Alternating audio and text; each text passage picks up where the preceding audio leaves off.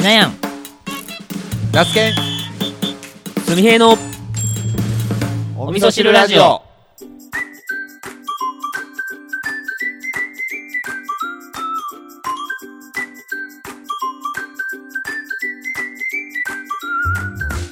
この番組は三重県四日市市の農家しなやんと那須県会社員すみへい3人の行動が取れたての具材となりお味噌汁のような熱い栄養をリスナーの心にお届けする挑戦リアリティポッドキャストです。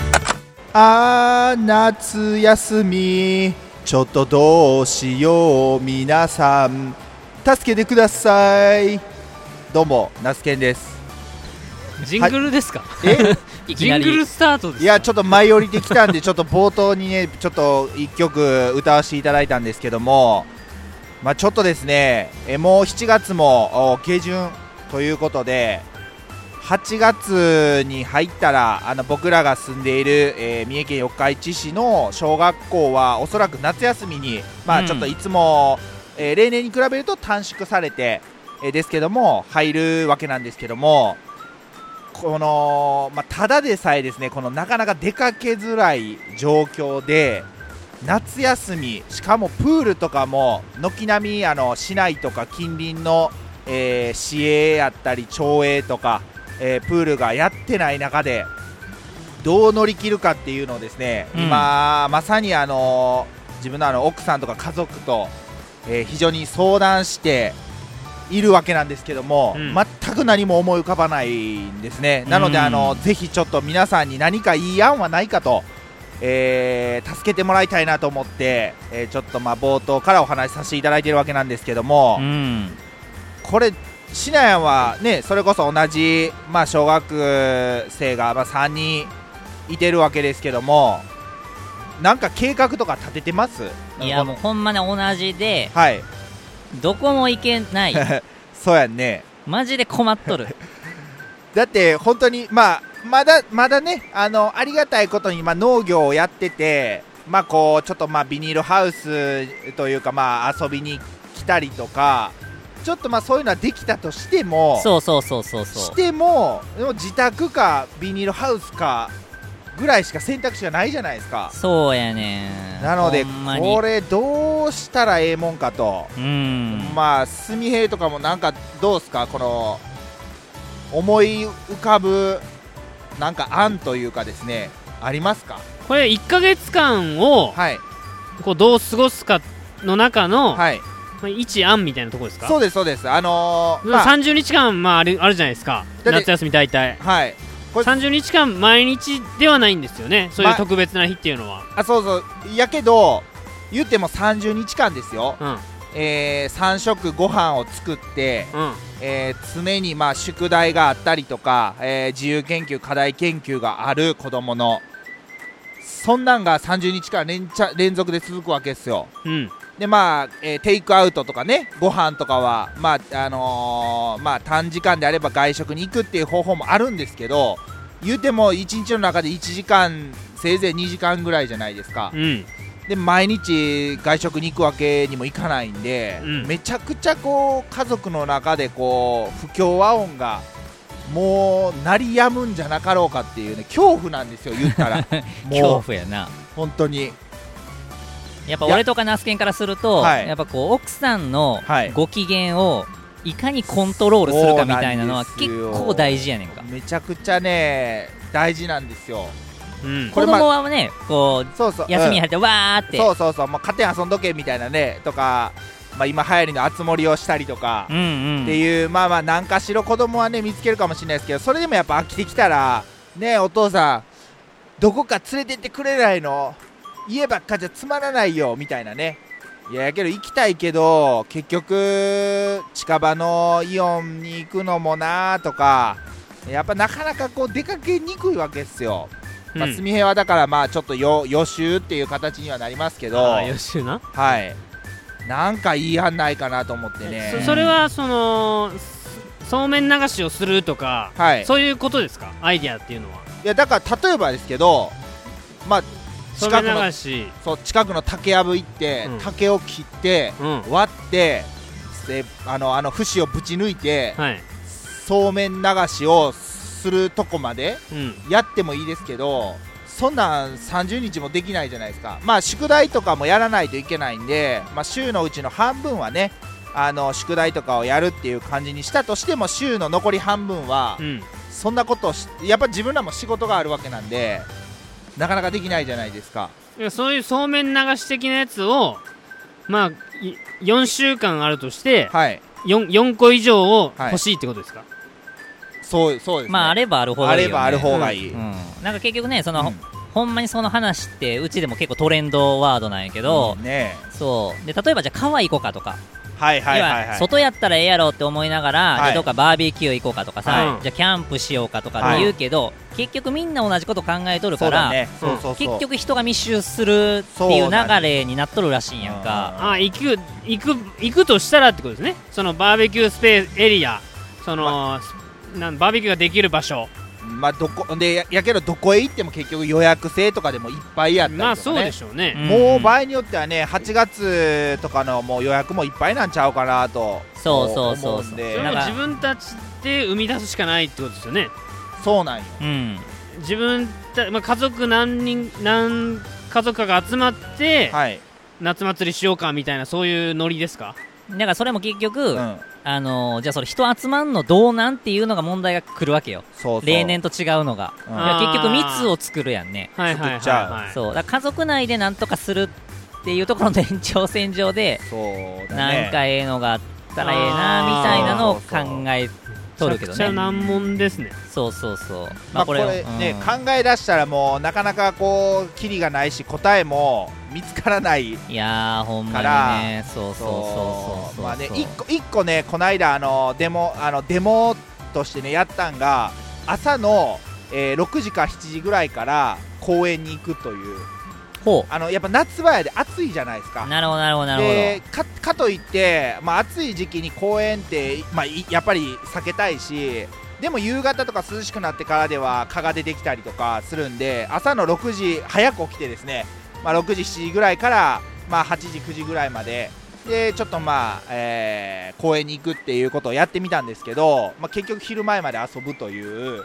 まあ、あの子供たちのまあエネルギー有り余ってるのをこうまざまざと見せつけられたわけですけど まあそれはね一個やってみていいかなと。比較的あの密にならずに遊びあに行けたんで、あ時間帯を選ぶのはありかもね。そうだね。そうあそう。ーだからまあそういう感じなのは一つはあのやっていこうかなとは思うんやけどまあ言ってもそれぐらいしか思いついてないのうんでねうんまあねちょっと何かうん。まあそのみそなさんの中で、えーいい案ありましたら、ね。またねお便りいただけると嬉しいなと、何かこういうのあるよとか、うんうん。えーまあ、お便りでもあツイツイッターでも全然 OK なんでコメントいただけると嬉しいなというふうに思います。まあ、はい。こんな感じでね、うん。えー今日はちょっと冒頭でお話しさせていただいたんですけども、はい。はい、今日は難しいね。そう、まあ難しいけども今日はこの話題についてはい。話をしていきたいと思います。はい。よろしくお願いしまおす願いします。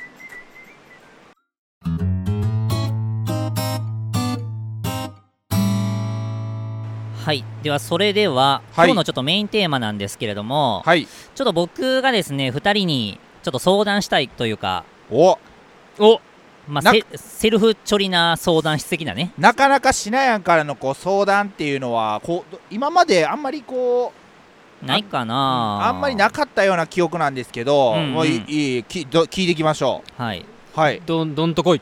どんとか 頼りにしてます。はい。まあ僕が作ってる、まあ、しなやかきゅうりうん。の栽培が終わってで、まあ、次が第7期を迎えるんですけど、はい。はい。まあそれの今準備を、うん。はい、うんえー頑張ってやってるところなんですけれども、はい。まあその次の作でちょっと新しいちょっと取り組みというかですねほうその栽培方法の中で新しいチャレンジを入れたいなと思っていてほうほうほう。そのちょっとアイデアをですね、まあ、2人にちょっとぶつけてうん。率直にちょっと感想を欲しいなと。栽培の話やと僕絡めない感じですか？いやこれがもうまさにナスケンとスミヘイ両方の視点からがっつり絡んでもらえる。農農家じゃなくても大丈夫？あもうそうだねむしろ農家じゃない方の意見の方が欲しいかもしれななるほどなるほど。あーじゃあじゃあじゃあいいっすよ。じゃあちょっとこう消費者目線の方が、い、うん、ちょっとまあ必要というかまあまあどっちもどっちも生産者としてもそうだけど、うん。消費者目線の意見っていうのも大事だと。そうそうそう。だからプロ農家視点はい。といわゆる消費者目線。プロ消費者視点。プロ 消費者視点。プロ消費者視はい。点かみそうやで。だから今聞いてくれてるみそなーさんも、はい。まあ、ご自身の立場からはい。考えてもらって、よかったらちょっとリアクションもらえたらめっちゃ嬉しいなっていう、うん。え内容なんですけれども、はいあのーまあ、何かというと,、うん気になる。えー、と次ブルームキュウリっていうのを作りたいんですよ。なんですか？ブブブルームキュウリ。ブルーム？ブルーム。あのー、ブルーム。あれですか？あのあの干しぶどうを大きくしたやつですか？干しぶどうを大きくしてプルーンやあろじゃあそれ それ全ミキプ然ルーンやなあプルーンプルーンキュウリ。プルーンじゃない。あプルーンじゃない。ブまあ、ブルームっていうのがあっブてこれあんまご存じない方が、はい。まあ、多いんではないかと。いや初めて聞きました。はい、うん。で、えー、とそのまあブルームキュウリっていうのが、まあ、実はまあ存在をしていてはい。今その一般的に出回っているのは、うん。まあ、ブルームレスキュウリ、ブルームレス。まあ、ブルームがない。ってことはまあそのなないってことやね。そうそうはいそう。そう、でまあこれが、まあ、そもそもじゃあブルームとは何ぞやっていうところから、まあ、話をちょっとしていきたいんですけど、はい。まあ、ブルームっていうのは、えーまあ漢字になら、えー、と直すと花粉。果実の粉って書いて、まあ、花粉って書くんですね。そうなんや。うん、で知らんかったな。そうそうそう。で、まあ、これちょっと写真をねちょっと見てもらうと、はい。まあ、分かりやすいんですけど、はい。まあ、皆さんもね、えー今聞いてくれてるみそなーさんも、まあ、ブルームキュウリって、まあ、Google とかで調べてもらうとすぐ出てくるんですけど要は表面に白い粉。なんか聞いたことあると思ったらあちょうどぶどうぶどうのそーはいはいはいはい。ま玄米くんのぶどうに書いてました。あ玄米君まああのみそなの一人のまあぶどう農家さんがブルームのことを書いてたと。書いてましたなこの白い粉は大丈夫ですみたいな。うそうまさにそれ。ブドウとかにはよくやっぱそれか。見られるんですけどキュウリも実はこういう表面にはい、はい。本来はこういう形で出るんですよキュウリも。ブルームっていうのは。これが白っぽい。実はそうそう白っぽい。白い粉がバーってうん。出てるんですけど実はこれがスタンダードなキュウリなんですけど、はい。なんでじゃあこれが今のキュウリってないのか？ブルームレスキュウリっていうのが一般的になったのかっていうと、うん。これってなんか農薬っぽく見えるっていう、まあ。いわゆる風評被害がむちゃくちゃ広がったんですよなるほどね見た目の問題やね見た目の問題見た目の問題そううんはい、でこれがやっぱり市場とかでう、ん、あなかなかこうやっぱ敬遠されるようになっちゃっなるほてどなるほど、そう。で、まあ、品種改良とかで、うん、まあ、ブルームレスキュウリっていうのが生まれてはい。でそれがまあもう一般的になったってい一う般のいわゆる皆さんが、えーよくスーパーとかで見かけるうん。キュウリと、そうそうそう。あのてテカってる。手がってる。濃い青々した濃い濃い濃いそうだ感じだね。からシナカキュウリとかもすごいめちゃめちゃ色緑艶が青い。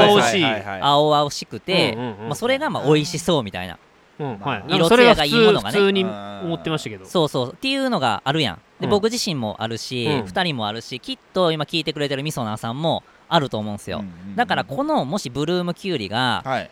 例えばスーパーとかに並んでてはい。普通にキュウリって言ってたら、はい。買いにくいと思うんですよ。何これちょっと汚いというかね。まあこれ汚れとるやんけ汚れとるやんあそうそうそう。何スーパー何しとんねんみたいな。そうそうそうそう。これカビ生えとるんちゃうかっていう風にうん見られなくもない、なるほど、ね、みんな知らんからねまあ並んだらそっち選ばないかもしれないですね。そうそうそうそう。でやね。そうそう、ん。で今の時期とかやったらあのはい。家庭菜園でキュウリ作られてる方多いと思うんですけど、はい。家庭菜園でできるキュウリ結構ねこのブルーム出てるんですよ。皆さんもね作られてる方見てもらいたいと思うんですけど、はい、い、わゆるえっ、とこうキュウリの苗、まあ、他のうん、野菜苗とかもそうなんですけど今接ぎ木っていう、まあ、技術があって、はい。まあ、病気とかね、はい。に強くするために、えーなんていう説明すればいいんかな接ぎ木のこと。を接ぎ木要はえっ、とまあ土まああのやっぱり、えーいろんな植えると、うん。やっぱ土の中にはいい菌もおれば悪い菌もおるから、うん。その悪い菌に、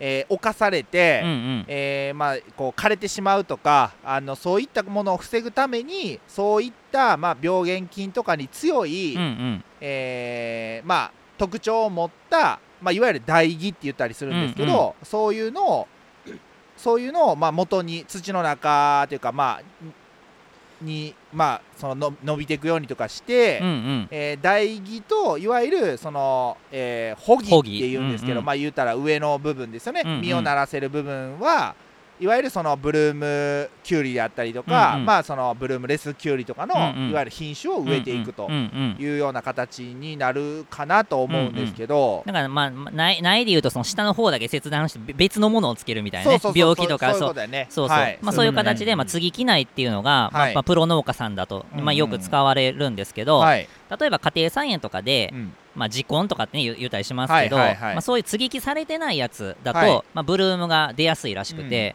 なので家庭菜園ではこういう、まあ、粉が吹いたようなね、なるほどなるほど、まあ、キュウリが、まあ、一般的にまあよく、まあ、見られると、まあ、いう感じなんですよ。なるほど、うん、じゃあなんでうん、そんな見た目があんま良くないと言われてる？そうだよね。そうそう、まあ、ブルームキュウリをなんでじゃあ僕が作りたいかっていう。そうそうそこ気になるそう。まあ、そこがまさに今回の僕のチャレンジで、うん。まあ、このアイデアについてどうかなっていうところをまあ相談していきたいんですけど、はい。お味噌汁ラジオねまあ、僕がそのブルームキュウリを作ろうと思った大きな理由が2つあるんですね。ほでまず1つ目う、うん、なんですけどあのこのブルームキュウリはブルームレスキュウリより美味しいって言われてるらしいんですよ。へー。おー。まあまあじゃあえっ、と食味の問題というか。食味。なるほどなるほど。あと栄養価も高い。ほう。ん。うなるほど。で僕がそのいつも作ってる品種うん。が、まあ、日本でそのキュウリの苗の、えーメーカーさんって、まあ、限られてて、うんうんうん。まあ、大手さんが何社かあるんですけど、はい。まあ、その中の一社で埼玉原種育成会さんっていうところのメーカーを、まあ、僕収納当時から、うん。まあ、お世話になっていて、はい。まあ、メーカーさんの担当者さんとも、まあ、よくやり取りをさせていただいてるんですけど、はい。まあ、そこのにもそのまあブルームキュウリの話をさせていただいたら、はい。あのまあ、今はまあもちろん一般的ではないから、うん。まあ、そこももうブルームレスはい。キュウリばっかりの品種ほとんどを育種してるってことだよね。育種してて、はい。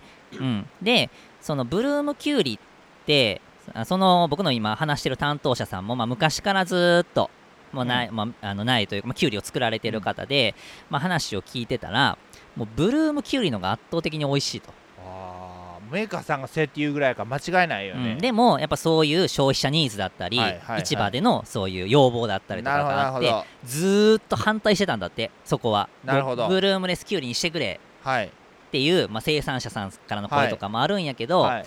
いやいやブルームキュウリのがはい。いや見た目だけの問題でうんうんうん。ブルームキュウリのが美味しいのにでなんでなんだってみたいな形で反発をしとったらしいんやけど、はい。まあ、やっぱりこう大多数の声にはやっぱ負けてしまってはいっていう形でずーっと拒否してたぐらいブルームキュウリのがやっぱり本来のキュウリらしいんですね。うん。なるほど。そう。でなんでじゃあ美味しいんかっていうところなんですけどはい。ブルームっていうのはなんでキュウリがブルームっていうものを生むかっていうところで言うと、うん。要は、えー、と病気とかからとかあと水とかからほう。守るためにブルームをキュウリが出してるんですよ、あうん。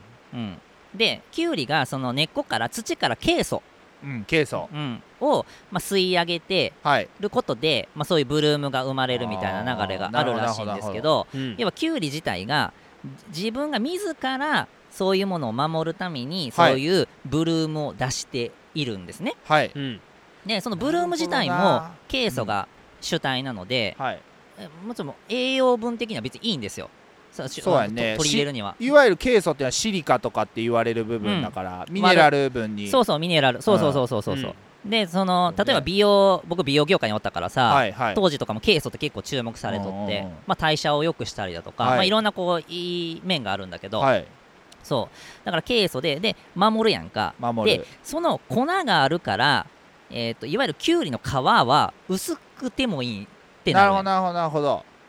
ブルームレスキュウリやと,、えー、とブルームがないから皮が分厚本い、体だけそうそう本体だけでうん。外敵から守ろうとするから皮が厚くなるんよね、はいなるほど。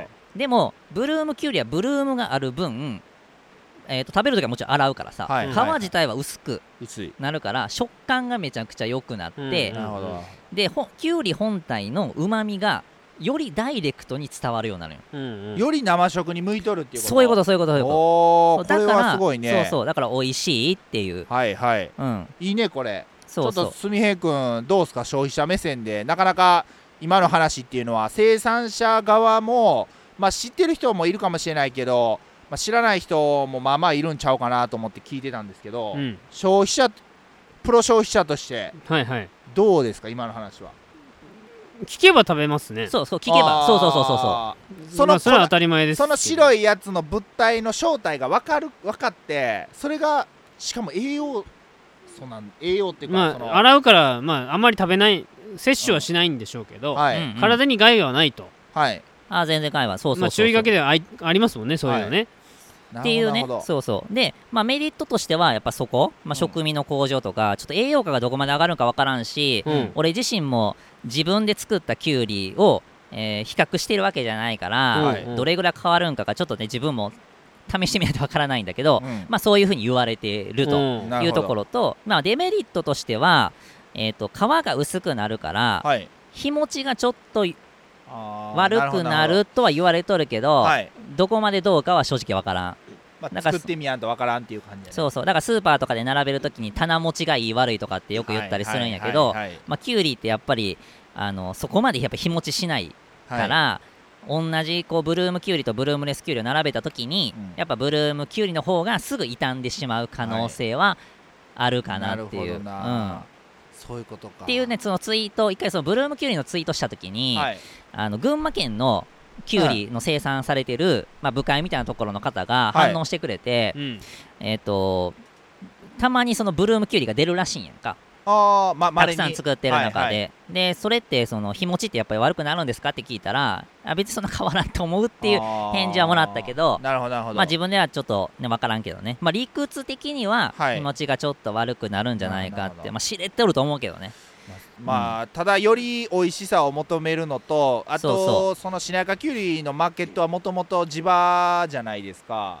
だからそういう意味では遠方に送るっていうもともとのそういう販売じゃないからうんうん。結構その面白いチャレンジですよね。うん、、まあ遠方に送るって言っても別にそんな何日もかかるわけじゃないから、まあそうや大体正直全然、そうやね、まあ、うん。許容範囲内余裕で。なるほどなるほど。そうそう。いや楽しみですねこれは。ほんでその家庭菜園で作ってる人との違いっていうのはあるんですか、その家庭菜園でブルームキュウリはよく出るっていう話だったけど、うん家庭菜園で作れるんだっていうふうに見見られたりもするんじゃないかなと思ったんですけど。いやまあそどうやろうね。それって多分ふ今のえ出てるそのブルームレスキュウリとも一緒やと思うんやけど、うんうんまあ、プロが作るか素人が作るかっていうところの違いかなっていう、うん。で結構その僕自身がすごくロマンを感じたのがあって、うん。そのメーカーさんと喋っとった時にそういう要は歴史があるんだよって教えてもらってさうん。で話しとったらあのーそのいわゆる一般消費者の人はい、っていうのはその事実を知らないだけでうん。ブルームレスキュウリを当たり前のように買ってるわけやんか今。うん。だから、そのやっぱメーカーさんからしたらどう考えてもブルームキュウリのがいいのにうん。消費者の人はブルームレスキュウリしか市場に出回ってないから、もう知らないうちに品質が悪い悪いって言い方はちょっと良くないけど劣る方を選ばされてしまってるんだよっていうのを教えてもらって。なるほどなるほど。あーだから結構これってキュウリにとらだけの話じゃないと思うけどそういう品種だったりだとか、そういうやっぱこうなんていうかな。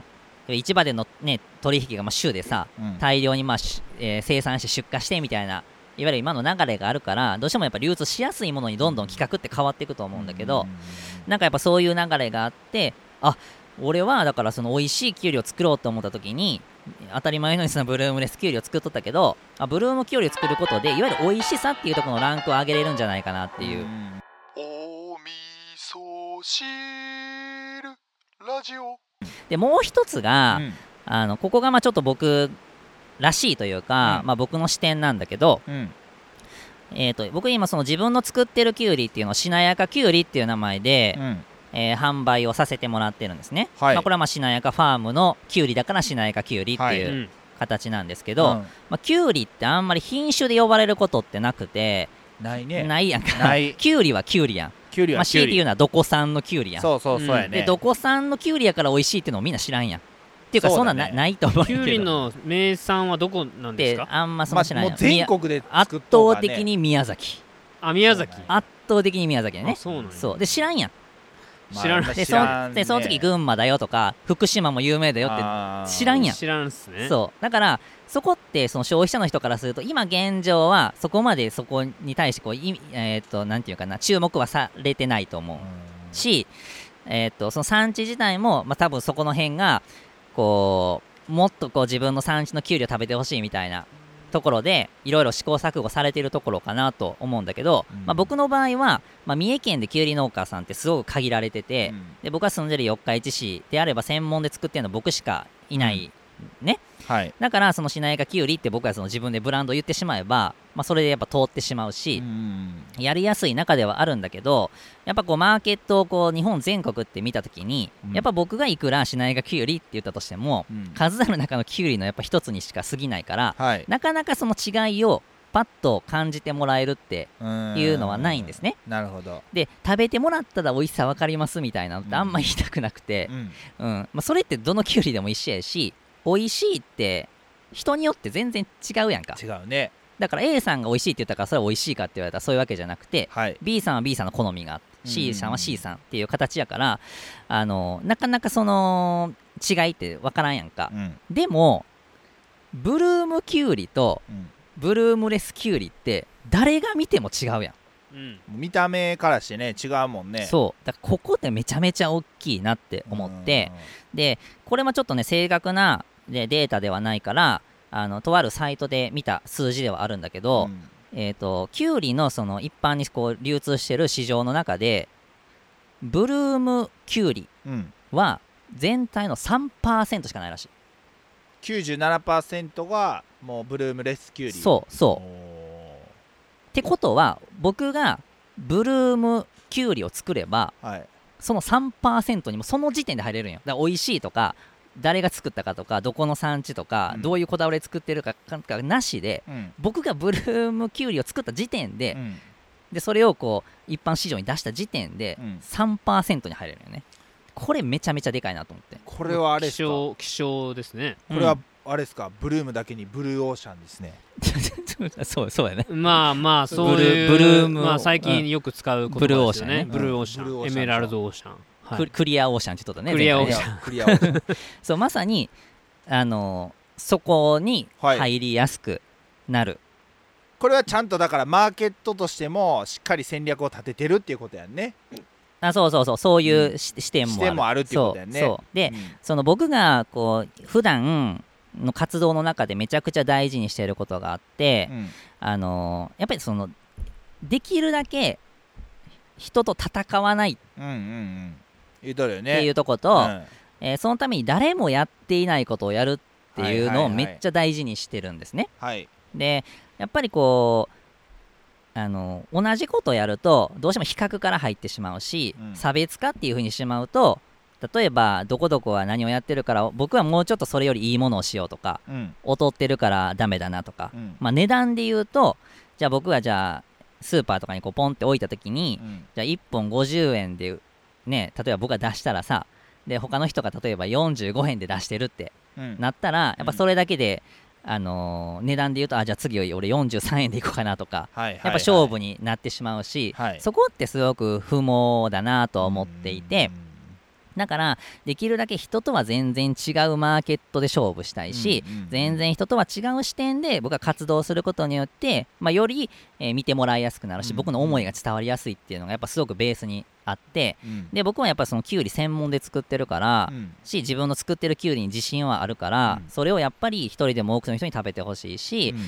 あのリアクション欲しいって思った時にうんちょっとね行き詰まってたところはあるんやんか。めっちゃ美味しいキュウリはできてるし、はい。ファンは確実に増えてる実感はあるし、自分の技術も上がってるから、うん。うんあのそれに応じて売り上げも上がってきてるのは事うんうんうんうん。実なんだけれどもなんかあのこうよくあるこうベーシックなレールに入ってしまってる感はずっとあって途中の方から、なるほどねそうそう。なんやけどキュウリで全然今までにないものを作れるかもしれないっていうのをこのブルームキュウリでものすごく知ったはい時に、うん。これはめちゃくちゃ面白いって思ったんだよね。ああなるほどね。そう。だからやっぱりこう昔ながらのいわゆる、えー生まれた美味しいキュウリっていうものをまあ復刻させるというか、うん。まあ、すでにそのブルームキュウリばっか作られてる産地だったりとか生産者さんもいらっしゃるので、うん。僕がやることは全く新しいわけではないんだけど、うん。おそらくブルームキュウリっていうのをそこまで注力して、うん。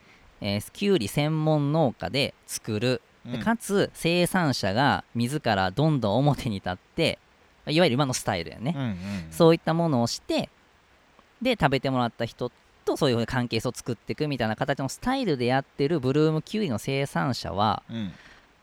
いないんで少ない。かなりそこなると少なくなるからここで新しいの作れるんじゃないかっていうのをでちょっとやってみたいなっていう。ななるほど。これ、まあ、すごいあのーなんだろうな。簡単簡単に話してますけどこれ相当な覚悟ですよね。なんか僕思ってたんですけど。まあある意味こうプロダクトアウト的なことですよね。その今まで需要がないところに需要を生み出そうと今していそう。いてうん。でそれは量が出ないと生活やっていけないから、うん今やってるしなやかきゅうりのベースはまあほぼほぼゼロにしてブルームきゅうりにまあ100持っていかないとうんうん。結構ききついじゃないですか生活的にも。うんうん生きていくためにうんうんうんはだから相当なこれ決断をいや今話してるまあもちろん段階的にはやっていくから、一応今僕の中の計画ではえー、と通常生産するしなやかきゅうりの5分の1をううんんブルームきゅうりにする、うんうんなるほど。うん、で一応今販路ももう確保したというか、はい。通常通りもう出荷もできるっていうところのも段取りもしたなるほどしなるほど。で今さっきその継ぎ木苗にすることで病気だったりのそのうんうんうん。耐性が強くなるっていうふうに言ってたんだけど、えー、とブルーム唾液っていうのがあってうん。継ぎ木なんだけどブルームキュウリになる唾液があるんですよ。だからそれをすればブルームになるしうん。栽培の仕方とかうん。も別に普通と変わらへんっていうところまで確認できてるんで、えー、と今までと全く同じ品種でうん。唾液だけをブルームキュウリに変える。うん。で当然その施肥、まあ、肥料のやり方だったり栽培方法も変わらないんで、うん。じゃあ今までのしなやかきゅうりの作り方でブルームキュウリになったらどう変化するかっていう食べ比べができる、ああなるほどね。うん、し僕自身もね。うん。で一般のお客様の反応も見れるから、うん。これをちょっとやりたいなっていう。なるほどなるほど。でで極めつけというかもう一個僕先見てるのがあってうんあのね僕今しなやかきゅうりって名前してるやんか。これをうん。もう全く新しいこれブランドにできないかなと思っていて。名前を変えるってことですか？そう。まあどういう位置づけにするかちょっとあれないけど。しなやかきゅうりっていう名前を使わずに？いわゆるブルームキュウリっていう、うん。そういういわゆるその存在をうん知ってもらえたら、うん。もうその時点で受け入れてもらえるしうん。多分興味あるから買ってみようってきっと思うと思うし、うん。でそれでめっちゃ美味しかったら確実にファンが広がるしさ。う、ん。で新しいマーケットが生まれると思うよね、うんん。うん、であのね今ちょっと考えとるんはえっとその名前だけで一人歩きしてそれが。うん例えばまあ僕が思っとったのはそのしなやかきゅうりっていうのが、まあ、僕が作ったとかしなやかファームとか関係なしにしなやかきゅうりは美味しいっていう名前一人歩きしてったらいいなって思いながらやっとるんやけど、ううん。んそ今回のそのブルームきゅうりをやることで、うん。そもそもマーケットが少ないほとんどの人が知らないしかも食べた時のギャップでめっちゃ美味しいって言ってもらえる可能性があるんやったらそこにもっと即した名前にして、うん。新しいブランドきゅうりとしてうん。一人歩きさしていきたいいけないかなと思ってて。うんうんで一個ちょっと今考えてる名前がうん。霜降りきゅうりってどうかなと思って。霜降り。霜降りか。霜いやこれ これはい今はこのラジオ配信のこの流れからいくとなんかネタに ネタにも聞こえてしまうんであれですけど。まあ要はそういうようなニュアンスの名前にしてで霜降りってさもうそ,、それ時点でいいイメージでしょ？美味しい美味しい。なんか肉のイメージがあると思うんやけど霜降り。ね。そう。できゅうりに要は霜が降ったような見え方をしてるやんか。はい。で、うん。実際ブルームきゅうりっていうものは普通のブルームレスよりもうまみが際立つっていうもう事実があるんで、うん。そこに着目してえ霜降りきゅうりって何？って多分めっちゃ興味湧くと思うんやんか。霜降りそうやね。なんやろっていうのは思いますよね。そう。しなやかきゅうりって言われてもピンとこない。説明しないといけないしただ僕の名前を付けとるだけやんか。うん。でも霜降りきゅうりってなったらしなやかの名前は取れるけど、うん。まあ、そんなんは別にどうでもよくて。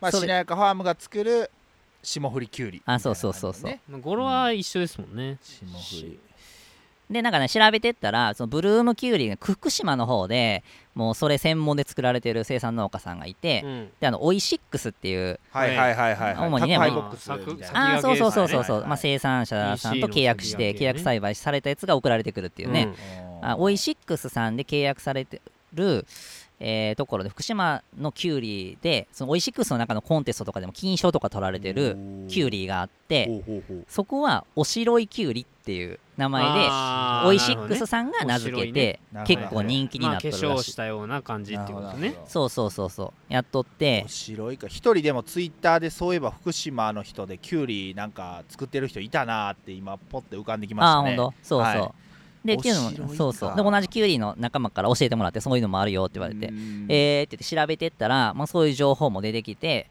でそこもやっぱりそのブルームキュウリっていうのにこだわってやられてて、じゃあなるほどって言って。じゃあブルームだけで作ってもやっぱりそうやってお客様はしっかりついているし、はい。なんならやっぱそれですごくやっぱ差別化も、さうん。差別化っていうかね、まあ、その独自化を図れてるうん。っていう形があるんやったらあじゃあ僕もちょっとそれはチャレンジしたい、そうそうそう。面白い。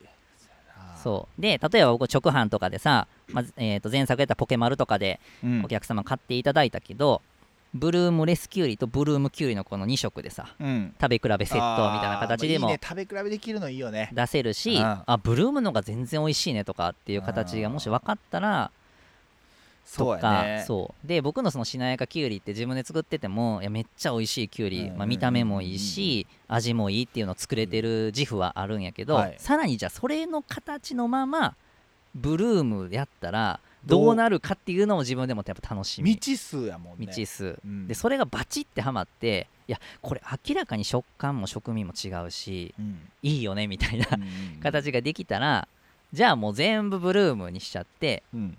で霜降りきゅうりをもう完全ブランド化して、うん。商標も取ってうん。で各そのスーパーだったりだとかにも卸していって、うん。もう全然違うやん。もう別物になるやん霜降りきゅうりっていう。霜降りきゅうりって名前がついた状態でブルームきゅうりが売ってあるんやったらあこれは何か意味があるんやなってこう説明されなくても買い買うかもしれないですね。そう。でもう霜降りきゅうりって時点であ白くなってるから霜降りきゅうりなんだっていうのは分かるやん。うん。でしかもどういうことなんだって説明をした時に、まあ、さっき言ったようなことをまあ簡潔に書いておいたらきっと興味湧いてもらうと思うよね。はいはいはいっていうちょっと新しいマーケットを取りに行きたいんですけどどうですかっていう僕からのちょっと相談というかなんですけどどうそ率直にどどうですか？いけるんじゃないですか？うんいい感じ？面白そうだそなっていうのこのが12年の話じゃないですよね多分。その5分の1最初やって、うん。ね。は半期ごとか。半期ごとにその割合が増えていくいいってうん。その消費者を育てるみたいな感覚ってことですよね、あそうそうそうそうそ徐々に割合を増やしていく。ううんうん。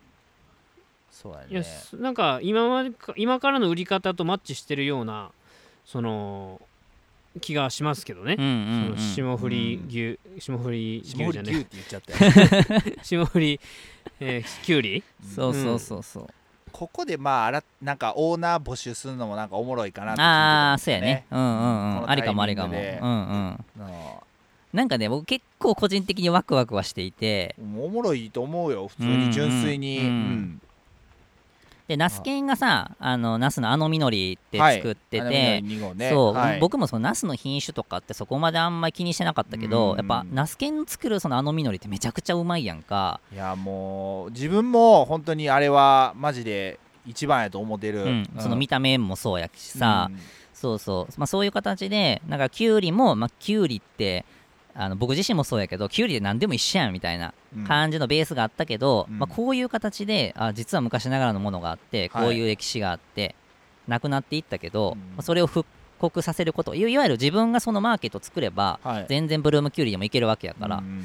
そそうそうそうまあ、っていうのをねちょっと考えてます。いやこれははい。ちょっと楽しみですよね、うん。言うてももうね7期目からそれが始まるわけですよねそうもうね発注もしたから作るのは決定しててなるほどなるほどそうあとはどういうふうにねそれをやっていこうかっていうのを考えとってそう,、そうそうだからそれをねちょっと、まあ、発表させていやまあこれはちょっもらったっていうと楽しみですねこれちょっと食べてみたいと思わへんでも普通に食べてみたいうんいやそうそうそう食べたことが今までないブルームキュウリは、うん、うんでうん洗ったらもう普通のキュウリやからさそうやんねああそっかそっうか、んうんなんでまあちょっとねあのーこういう形でちょっと動いていきたいと思ってますので、はい、あのちょっとこれを聞いてくれたみそなーさんでねうん、あのちょっと率直な意見もいただけたらそ,、れもちょっと踏まえて、うん。はい、あの考えていきたいなと思いますので、はい。はい、よろしくお願いします。お願いします。お願いします。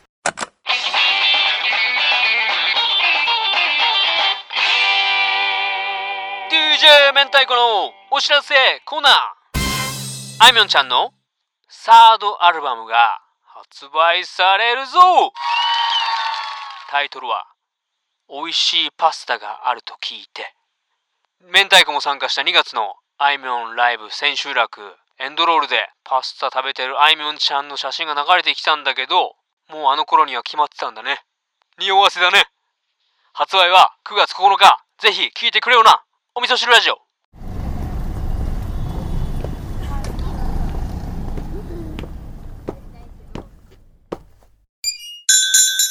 喫茶すみへい今宵の一杯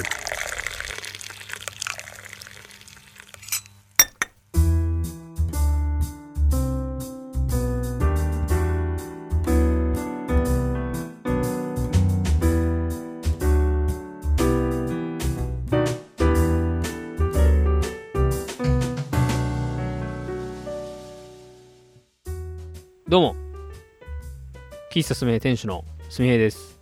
どうも、どうもどうもえー昨日、喫茶すみへい19杯目を、うん、えー開催予定だったんですけども、えーまあ、残念ながら、もう開店は今回できずに、まあ、できずにというかね、まあ、しなかったっていう言葉が正しいかもしれないですけど、うん、ツイッターでは拝見してました。そうですね。なんかすごいこう話最初から声のトーン低ないですか？う んこれみそなさんわかります？あまたなんかこうちょっとこうこうなんやろ悶々とした会が始まるのかと。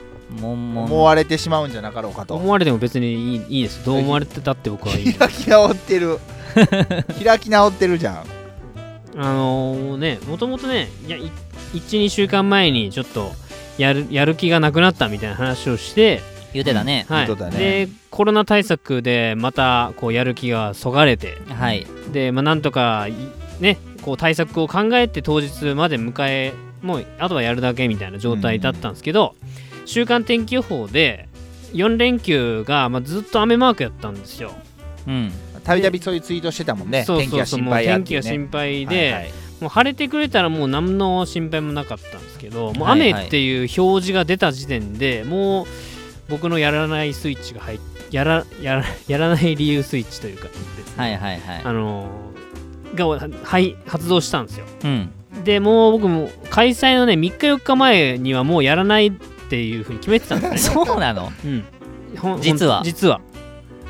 ツイートは全くしてないですけどそういうのは、んんんやるやるぞっていう感じでやっすごいこと言ってんでこれ結構な。結構じゃああれやね、なんか雨やからどうしようかなみたいなさ。いやそれはあのどうしようかなっていう気持ちは本当の本音です。ああれは本音なの？本音どうしようかな。であのし休みが木曜からでしたね。うん。そううん。木曜日木金土日水曜日ぐらいがもうチェックめっちゃしてってずっと、はいはい。で雨だったんですよ水曜日までは。そうだね。木曜までかな、うん。で金曜か木曜日ぐらいに見たら曇りに変わってたんですね。うん。こういうのやめろよと思って。うん。一回もう落ちてる自分に一回落としたんですもう。自分の気持ちを。いついつ中止の連絡をしようかっていうタイミングを伺ってたんですね、なるほどなるほど。あの前日に、うん。あの開店の有無を、えー前日判断でしますと。うん。言ね。言ってたんで前日まで僕は待ってたんですよ。このこお知らせをね。そしたら前日になったら急に天気が良くなってきて。うん。で週間天気では4連休もう東海地方はもう雨で大雨ですって言ってたんで、うんあもう確実にないなって思ってたんですようん。だけど晴れたん晴れたというか天気が良くなったんではいはいはい。あもうこれはやらないといけないなとうん。まあツイートでもしましたこれはあの天気心配してましたけど回復したんでやりますみたいなうん。でもやる気持ちを一回もうもう一回そこで上げたんですようん。やるぞと、うんもうこれはやらないといけない運命だとなんか自分の中でもその7月25日は次のステップに向けて大事な日になるっていうのは思ってたんで、うん。ここであの簡単にやめるっていう判断をするとあこれは逃げてることになるなと思ったんで、まあ、気持ちは落ちてたけどこれはやるっていうことに進めた方がいいって思ったんであの準備したんですよ。でもう準備してでもでもただ準備の時間までがずっと雨だったんですようんうん。開店が10時だったんですけど10時まで雨もう大雨で。めっちゃ降ってたよね。そうそう。だから準備実際できんかったんできないって判断して、うんうんもうあの屋台は持ってこないでおこうと思って、うんうんうん。屋台持ってくる間にめちゃめちゃ濡れるんで、そうだね。うん。だからもう簡単にやろうと思って自宅でコーヒーをもう仕込んで、うん。まあ、今日も収録に持ってきてますけどこのポッポットにね。はいはい。あのな何人か分のポットに入れてもう行ったんですよ。もうやるやる気で。うんうん。そしたらもうこ、まあ、公園は晴れてたんであの晴れてたけど、まあ、当初やる予定の屋根付きベンチにあの不老者の方がもう寝てて。あそうなんや。寝てて、まあ、うんそこでやる予定だったんですけど、はいまあ、はい違う場所どっかないかなと雰囲気作れる場所。でさ探して公園ぐるっと回ったんですけど人通りもあんまなくって、まあ、当たり前ですけど街灯ももう暗くてうん夜やからうんうんなんかこれちょっと無理やなって思って。自分のこう気持ちをもう一回ハイにするのがうん。無理やなって判断してはいはいはい。すいませんやめますってそこで判断しました、なるほどね。うーんとどめを刺されたというか。そうそうですね。もともとあの10時開店までは僕すごいブルーな気持ちになるっていうのはもう毎回毎回言ってますけど、はいはい。それまだね全然そそれ改善されなくてされてなくて、うんうん。まあ、それに追い打ちがかかったみたいな感じですね。なるほどね。やってしまえば楽しいっていうのはすごく分かってるんですけどやってしまうハードルがここまで毎回このたびたびやってくるとちょっと無理やなと思って気持ち的に上げきれずに。はい。オープンしませんでした。なるほど。でコーヒーは作ってたんでうん。公園の端っこでコーヒー飲んでました。自分で。そうそうそう。うん。まあ、タイミングよくねそのオープンの時間に来てくれた人もいたんであの屋根ついてる別のところに移動して、うんうん。まあ、す少しお話はしましたけど、うんうんもう開店っていうもうイベントとしてはもうやらずに、うんなるほどまあ、知り合い身内で飲んだみたいな感じですね、うんイベントとしてするとまたなんか連絡があと連絡を先をしないといけないとか、うんうんなんかそういううざこいことがあったので、うんうん。もうやめやめて。っていう。これあのー喫茶すみへい評論家の、まあ、ナスケンとしてはまあ評論家というか、まあ、一ファン。ファン。うん。トップファントップファン。トップファンというかまあなんか最近 Facebook でよく作るやつ。トップファントップファンのバッジが届きました。あ。よ よくあるんですけど。うんどうなんですかね。まあ純平のなんかいろいろこう、まあ、思う気持ちもわかるし。けど、まあ、今話投資で純平の話聞いてたんですけどいろいろこうまあ誰でもそうなんですけどあの迷ってる時はね僕自身にもあるんですけどめちゃくちゃなんか話矛盾してるなと思いながら聞いてたんですよね。ほなんかその まあ最初からこうあのやるやるぞっていうあやるぞっていう気持ちがなんかないないけどでもまあその途中でこう気持ちをこう、まあ、上げていって、えーけどやっぱりこうなんかいやいまあブルーな気持ちになりつつ行ったらそのまあ言うたらベンチで寝てた方がいてそれで一気にこうストンってこう落ちたみたいな感じですよね。そうですね、うん、だからまあうんなんか、うん、まあやっぱり人間って何かにつけてやっぱっていうか理由つけるやないですか。でなんかもっとこうなんかいろいろこう選択肢他にはもっとなかったんかなとかっていうのは聞いてて思いましたね、まあ、いろんな選択というか続けるていうかその当初の場所でやるとか、えーまあ、ち今回みたいに違う場所でやって、えーイベントにしなかったっていうのももちろん選択の一つやし、まあ、なんなら、ねせっかくやったらねあの交番の人たちに入れてなんか飲んでもらって帰ってくるっていう方法もあったんかなとか思ったりしては聞いてはいましたね。うん。まあそうですねから僕はなんか天気が悪いっていう時点で正直あまりいい予感はしてなくって。うんうん。やっぱり過去喫茶すみへあれ何回目でしたっけ？何回かやった。ら5回目6回目うん。ぐらい。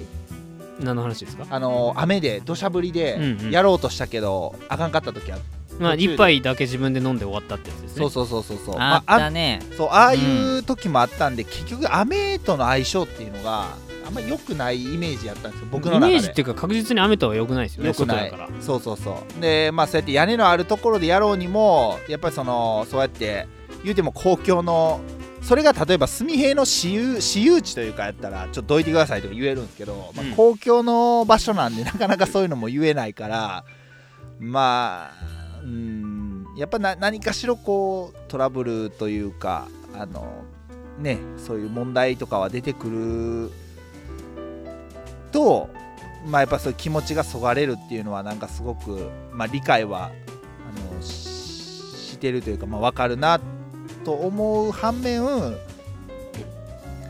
あ、まあ、やっぱりちょっときつかったかと。そうですね。あのー最初からもうやるっていう前提で動いてたら、うん。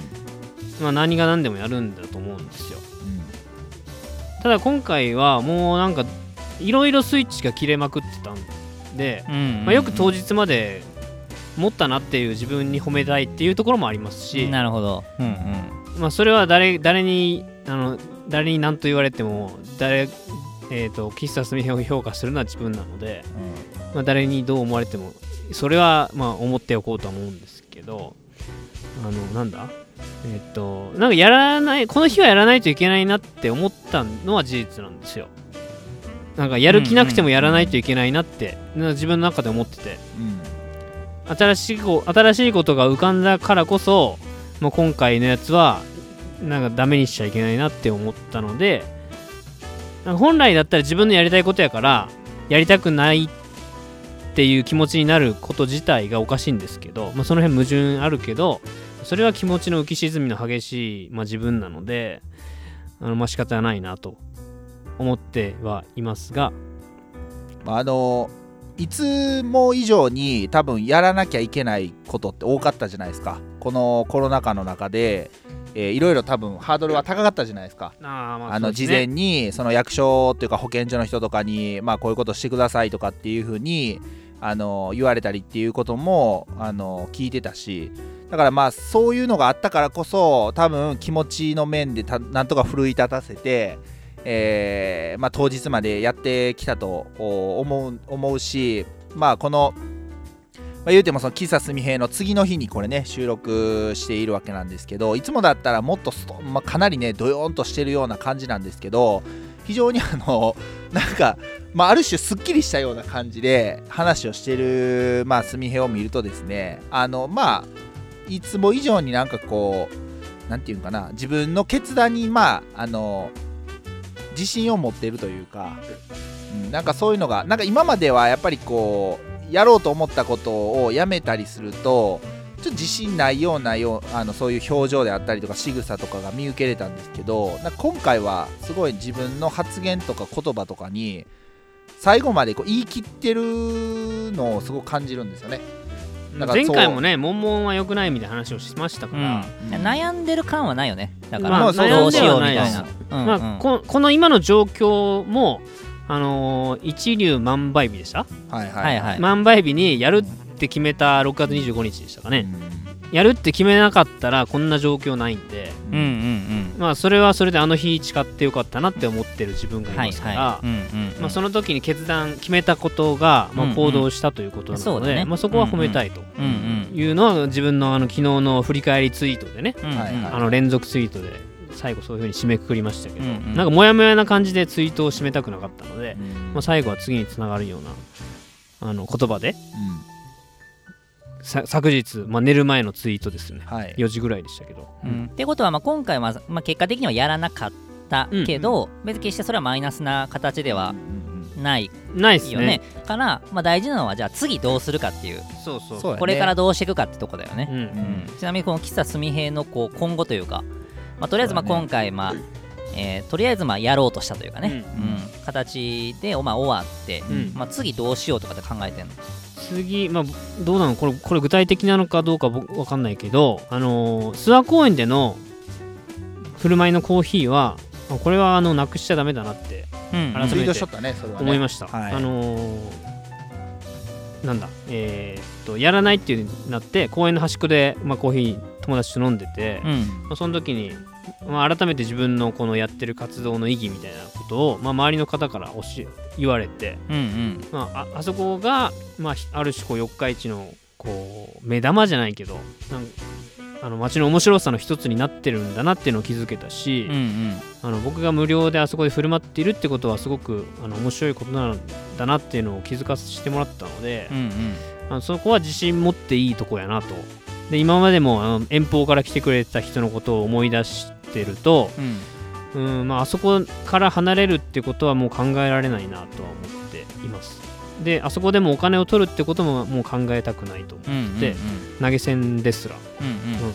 だからもう別のところでお金を生み出したい。ああそうだね。もうそれができるようになったもんね。思ってますし、うん。あのまあ、あそこで無料でするっていうのは、まあ、宣伝の意味じゃなくてああいう場所が僕が欲しかったっていう思いがやっぱ詰まってるところなので、うん。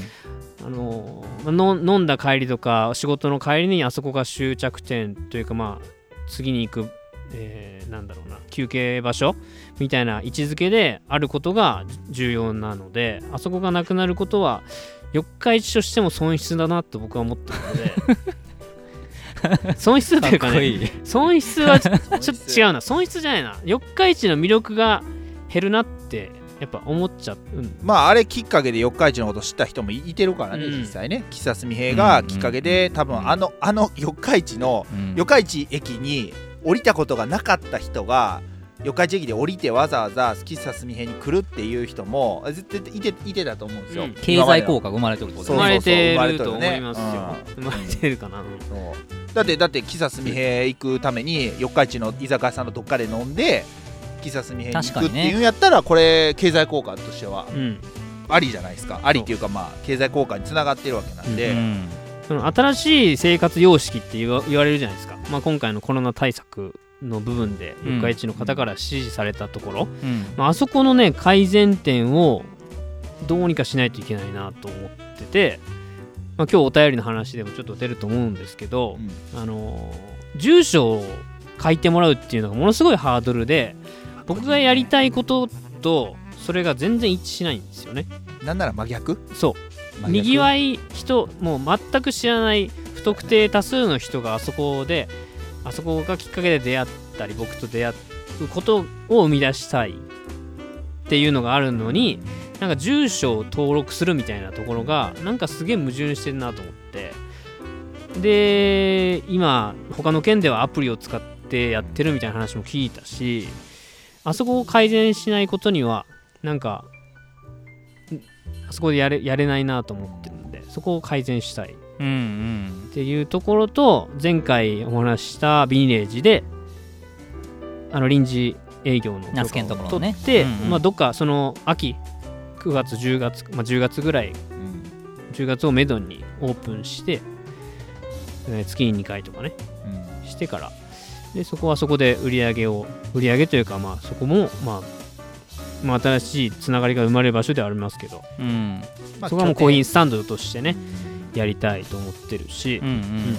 あとは、まあ、さい昨日かなコーヒー豆を買いに行った時にあのし僕らのコーヒー買ってるお店の店店主から、うん。あのまあ、焙煎の話をちょっと聞かれ聞かれてというかあのシェアロースターっていうねシェア。今使ってる焙煎機を、まあ、時間単位で貸し出すっていう話をまあ、持ちかけてくれたのであ、まあ、これはすごくいいなって、まあ、自分でやろうとしてたけど、まあ、教えてくれるんやったらその教えてもらいながら自分の豆を作るっていう、うん、機械持つのもあれ結構な100万とかね。ね結構するよねそうかそうか多分ね。うん。コーヒー豆でそのどっかのコーヒー屋さんとこう張り張り合おうなんてことは僕は思ってないし、あそこの場所でなんか僕がなんかコーヒーを振る舞ったり、まあ、僕がやりたい喫茶店を働きながらやるっていうその一つののなんか一連のものじが一杯に詰まっていると思っているので、まあすだけど焙煎もしたいなっていうそれはもう趣味の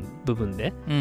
うんそそれは掛け合わせながらやりたい。って思ってます、なんかやっぱり一連の話というか今までの喫茶あの純平のまあ取り組みとか喫茶純平の過去とか、まあ、今現在とかを聞いててやっぱ思ったんはあのなんか喫茶純平っていうのはその時だけっていう感じじゃなくってやっぱ純平の今まで歩んできたえー取り組んできた、まあ、人生であったりとか、あのチャレンジしてみて失敗例えばした、まあ、失敗って別に思わなくてもあこれはいいと思うんですけど、まあ本人が失敗と思ってなかったら失敗じゃないしでこうやってチャレンジしようとしたけどもう直前になって、えーやっぱやめるっていう決断をしたとかそういうこうだってそれって多分今までの自分あの僕だったらいややれよとかやりあのやりきれよとかってこう思いがちなんですけど今回というかこの直近のまあやっぱすみれのこう動きとか見てると別になんかそういうわけじゃないなってすごく感じててすみへがいろいろ会社員としての地位を確立させながら日々その自分が休みの時にいろんなところに出かけてでプラスまあこうやってえ取り組みも実際にやってみてで出す一杯。だから本当巡り巡ってる一杯みたいな感じだと思うんですよね。だからそのじゃあどこかの、えーどこどこ農園のうん。豆を使って焙あの焙煎なんか自分でして、えー入れましたっていう感じよりも僕は仮にそのまコーヒー豆がどこの農園かわからなかったとしてもすみれがなんかいろんな取り組みをしてきた中でのなんか一杯として出してもらった方がなんか僕個人としてはすごく価値があるなっていう風にあの、うん。今今までのねうん。今日今日も含めての話を聞いてて、えーすごくそれは感じたんで有名な本当農園とかそのいわゆる何？ロースターさんっていうの、うん。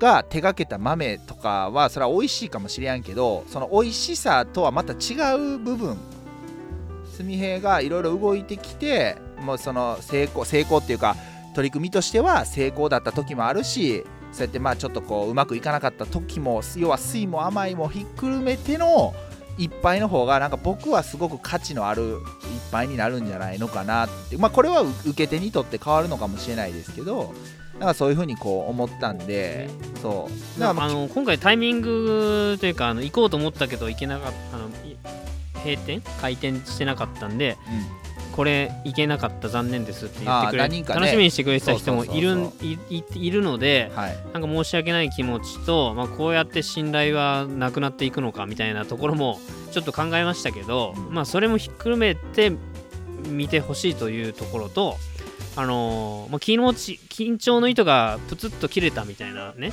ちょっと投稿を僕したんですけど、もう決め緊張の糸が切れてあもうやめたってなったみたいなの。を、まあ、素直に僕はかツイートをしますし今までもなんかやりたくないからやらないみたいなことはつどつど言ってきたと思うんですよ。でそれに関して、まあ、ある方が、まあ、その辺すみへってなんかはっきり言う言っちゃうよねみたいな。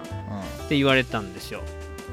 まああんまりその辺って言わないし言いづらい部分やけどすみへその辺言うところがなんかすごいよねと言われたんですね。うん。うんだからまあそのそなんかそこしか僕にはないのかなと思っててなんか格好つけるにも格好つけれないからなんか素直に嘘を嘘じゃなくてやりたくなかったや,、えー、とやりたくない時はもうやらないっていうのを素直に言うしまあ雨のせいでやらなかったとかもう本当は3日前にやりたくなかったみたいな。まあそういうあのーまあ隠しといた方がいいんじゃないのかなみたいな。ところも僕はあのまあ言おう言う言おうとうん。してるんで、うん、なんかそこも含めてあのファンでいてくれる人のに届いたらいいかなと思います。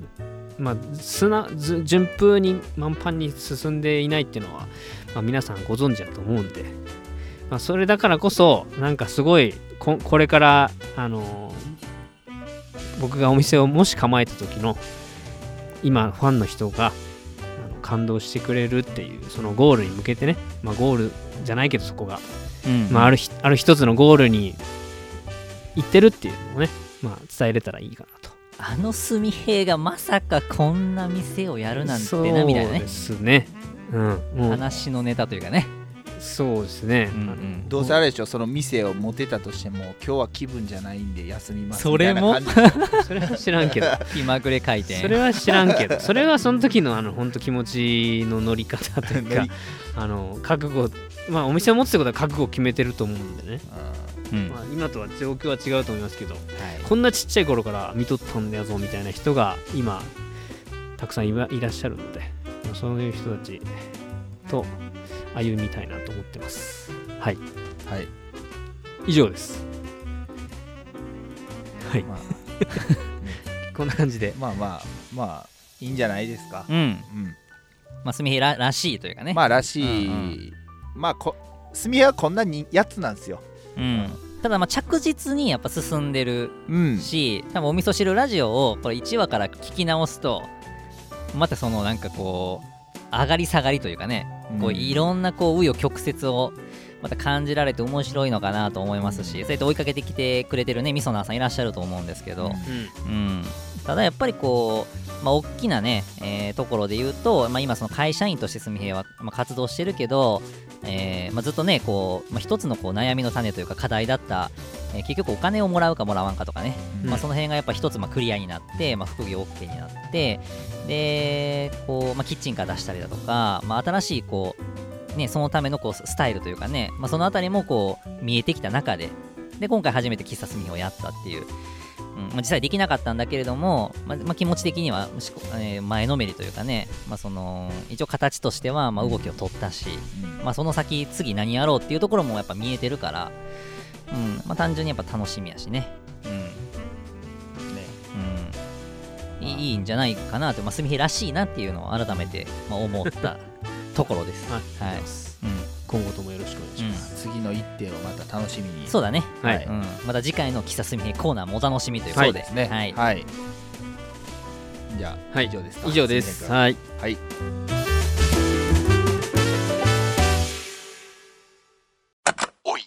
この野郎じゃんけんみたいにいかねえぞ。グーチョキラッパッパすみへいさん足は大丈夫ですか？イェイイェイイェイフリーキ影なげな風呂合わせ。お味噌汁ラジオ。はい、では今回もお便りを紹介していきます。はい。はい、お便りありがとうございます。えーありがとうございます。はい。はい。では、まず最初に、えー42話、えー有機農業で新しいムーブメントを起こしたいっていう、まあ、チョリナー相談室うんですね。まあ、こちらについてお便りをいただきました。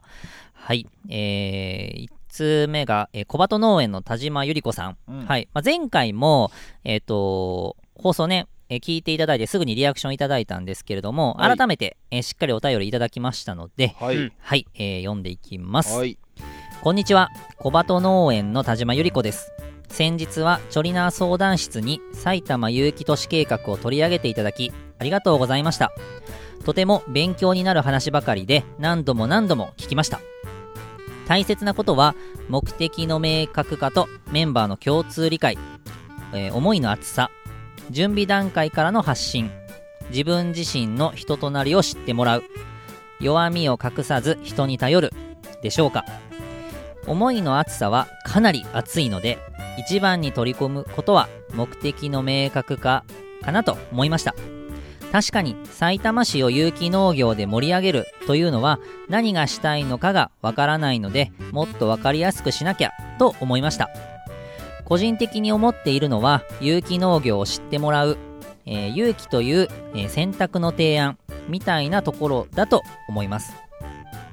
お三方も話されていたように有機農業はあまり知られていなくて果たして消費者に求められているのかという課題があります。ここに熱くなり有機農業の可能性や魅力を伝えられるのは実際に有機農業をやっている私たち有機農家だと思いますので現状の課題を自分たちのエネルギーに変えて前進できると思います。話し出すと長くなりそうなのでこの辺で終わりますね。また進捗状況をたまにご報告させてください。お三方の活動を応援しつつお味噌汁ラジオの配信を楽しみに自分の挑戦も頑張ります。本当に本当にありがとうございました。といただきました。ありがとうございます。うん。熱いお便り。うん。まあ熱い方なんやなっていうのはもう分かってましたからね。もう。そうだね。この熱いところがその伝え伝える時に時々あのネックになる時ってあるじゃないですか。圧倒されて伝わらないみたいな。まあ熱すぎるってこと。熱すぎて伝わらないみたいなことってあるな。ある熱すぎて伝わらないってあるな。うんうん。だからやっぱりあのそもそもやっぱ農業というかって専門用語多いじゃないですか。多いね。だからその消費者の人からしてみたら、そもそもやっぱりそのえーっと難しいワードとか結構出てくると思うんですよね、うん。あの言葉に。でやっぱりその言うてもまあ商売やなんでやっぱりこうどんだけいい活動しててもやっぱりそれがお金につながってかへんかったらいけないと思っててだから、まあ、やっぱりこうやってねあのゆりちゃんの、まあ、熱さと、まあ、よくねあのえーなんだ頭はクールにか。何やったっけあと。心は熱く。熱くか。頭はクールでしたっけ？うん。だそういうところになんかつながっていくのかなとかって思ったりしてて。なので、うん、やっぱりそのまあ暑さだけでこう突っ走っていく突っ走ってきながらやっぱりそのこの、えークールさもクールクールさも合わせも持って進めていくみたいなうん。感じがすごく大事なんちゃうかなと思うんで、であとそうやね。個人的に思っているのは有機農業を知ってもらう。あと有機という選択の提案みたいなところだと思いますっていうのはこの有機という選択の提案っていうのがん？これどういうことかなと思って。有機農業。有機栽培っていうものの選択かな、まあ、例えば今から農業を始める人とか、はい。まあ、今観光、まあ、いわゆる一般農法を作ってる人が、うん。はいはい。まあ、有機っていう選択を持ってもらうとか、まあ、そういう感じかな。うん。まあでも、まあ、お便りの内容からするとやっぱ有機農業をまあ広げていきたいっていう、うん。まあ、はいその生産者もそうやし、まあ、消費者の方も。うんっていうところなんかなとは思いますけど、まあでもお便りにでもね、あの、まあ本当書いてもらってたけど何回も聞きましたって、ね、言ってくれてるけど、まあ本当にこう要点をしっかりまとめられているのでね。まあ僕らの伝えたいことはしっかり伝わったのかなっていうところと、うん。あとまあ僕とね、ナスケンが言ってた、まあ目的をしっかりはっきりと明確化させるっていう、そうだよね。ん。まあまあ、まずそこかな。うん。うん。それに、じゃあどう肉付けしていくんかっていう、まあそれを実現させるためにね。そうやね、うん、かなと思いますので、まあ、うん。またね、その辺がはっきり決まったら、まあ、教えててほしいなと、はいうん。思いますので、ははい。い引き続き僕らもね、応援してきます応援していきます。は、はいい。ありがとうございます。ありがとうございます。はい、はい。えー続きまして、うん。えーお便り会、フリースタイル味噌ラップ、はいここにまあやりましたね。散々まああら。僕らがね、リアクション欲しいって言い続けたので、はい、いくつかいただいたので、リアクションの押し売りっていうはい、リアクションしてきてよみたいな。言ってましたね前回ね、はい僕多分もうだんだんテンション下がっていくと思います、予測ですけど。鉄は熱いうちにってやつですちょっと連続して読んできますね。はいお願いします。えーみそなーネーム佐藤さん。えー聞いているみそなーが共感性周知になるラップ。しかし、なぜかエンディングには慣れてきて、普通に聞けてしまう。えーなんでだろう？僕にはできないなーっていうより、農業系ポッドキャストの中でお味噌汁ラジオの特許技術だ。えー続きまして、みそなーネームカノンさん。フリースタイルお味噌汁ラップやばい。チェケチェケ。ナスケンがいい感じなのを全てブレイクスルーする、えー、スミヘ受けるまた女性人気取りに来たなところで上エビ和牛さんはもしかして僕のファン？ぜひ四日市に行った時は仕事してても突撃したい気分です。はい、えー最後みそなーネーム花岐阜さん。えーこんにちは。いつも楽しく拝見し、えー拝聴しております。お味噌汁ラジオメンバーはいつも明るいのでこちらも明るく元気な気分になります。えー前回の感想ですが、すみへいさんがモヤモヤした時はランニングをするという話でとても共感しました。私ももやったら山に登ったり、筋トレをする、えー筋トレをすると、えーすっきりするからです。体と心はつながっているんだなと思います。あと、ラップバトルの感想ですが、なんともコメントしにくいです。ごめんなさいと いう形で、はい、いえーいただきました。はいこれどうですか？やお便りありがとうございました はいもうナスケンのテンションがもうど下がってますけいど。うんもう次行きましょう これ、まあまあ諦めるの？これ。ここで。味噌ラップ。いやもう一切諦めてないですよ。僕は。気持ちが高ぶった時、まあ、別にあのお便りあったら嬉しいけど、無理にあの感想をひねり出さなくていいっていうことですよね。すごいこう困らせてしまってますけど。そうですね、まあうん。もうネタやと思ってもらえればいいかなとそうで思いますすね。もうジングルの一つなんでジングルに対してね感想今まであまりないじゃないですかそうですね。ね。はい。ありましたっけ？いや、ない。もうあの、やっぱりこう、まあ言うても、もう結構ラジオ、まあ配信というかね、させてもらってきてて、で、まあ1年も半ぐらい経つんですか？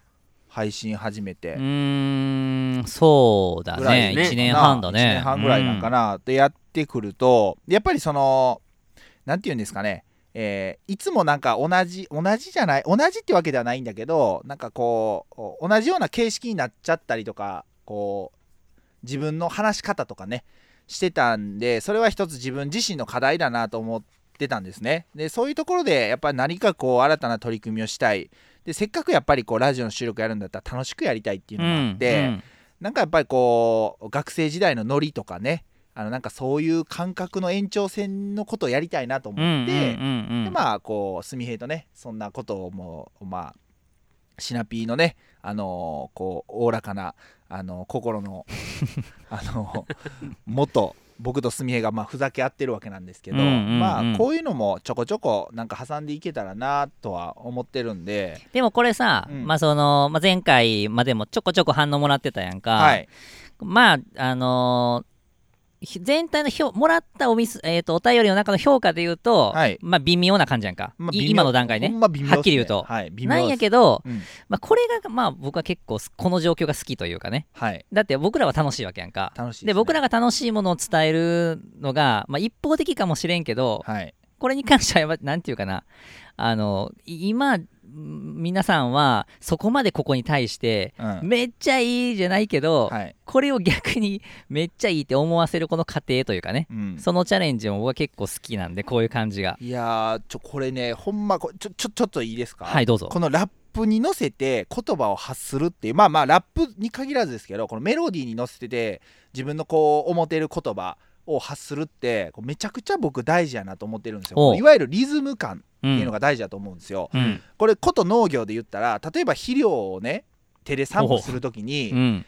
例えばですけどこうリズムってすごく大事なんですよ。はいはい手ではい散布する、まあ、機械で散布したらすごくまあ精密に散布できますけど、うん。機械が入っていけないビニールハウスのうん。まあ中とか、うん。えーなかなか機械が入りにくいような状況で、えー手で散布するときに自分の中でこうリズムがあるとねうん。こうチェッケチェッケとかって言いながらチェッケで こう1回 はいはい。まあ、チェチェッケチェッケで、まあ、うんうん。2回で二回振るね。そう、うんうん。振るとかう、んうん。そういうこう自分の中体内でのリズムっていうのがすごく大事なんで、うん。これね、ガチでねあの日常生活にも役立つとなるほど。僕は信じてやまないわけですよ。うんうん。一見遊んでるように見えて、うん。実はその先も見据えてると、うん。今だから微妙なねあのうんうん。反応しかないですけど、あのうんうん。やっぱりねこれをあのなんとかしてね、うん。あのまあ定番化じゃないんですけども、うんうん。あの皆さんの耳に残るようなうね、んうん。中毒性のあるそうだね。えーメロディーをね。いいね。中毒性のあるね。う。ん奏でていきたいなと、ねうん。すみへい君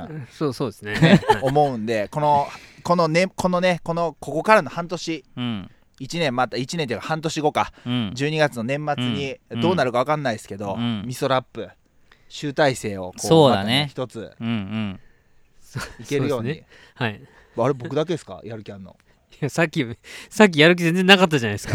急に上がってきて。演出演出。演出ですよ。そういうことね、うんうん。うん演出ですよ。相手を弱らせといてそうガーッと押しかけるっていう。押しかけるっていうね、うんやりましょやりましょう。うやりましょう。うん、なのであのそういうふうにうん。えーっとところまで考えて、はい。まあ、やってるっていうことなんでね、うん。あのまあ、ぜひ温かい目で 見守っていただければと思います。はい、ありがとうございます。ありがとうございました。皆さんお便り。はい。はい、でちなみに最後にお便りいただいた花岐阜さんはい、先ほどのね、うん。えー読んだ中でいただいた花岐阜さんはあのお便りのその最後にあの、はい。チョリナー相談室に、えーもうお便りをいただいたんですけれどもこれはまた、えー、と次回以降にね取り上げさせていただきますので楽しみですね。はい花岐阜さん楽しみにしておいてくださはいい、ありがとうございます。はい、えーはい。では続いて、えー第43話「喫茶すみへい半年ぶりに開店します」の。お、お話について、えーお便りいただきましたんで、はい。読んできます。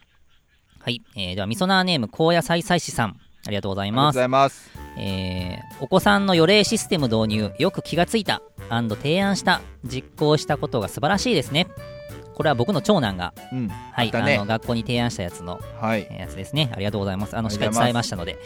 はい。えーでは、喫茶すみへの話、えー連絡先をさ、えー渡すのは、ちと不安が残りますね。そこにいるすみへいさんの人当たりに左右されそう。ちなみに我が県では、こんなシステムが導入されています。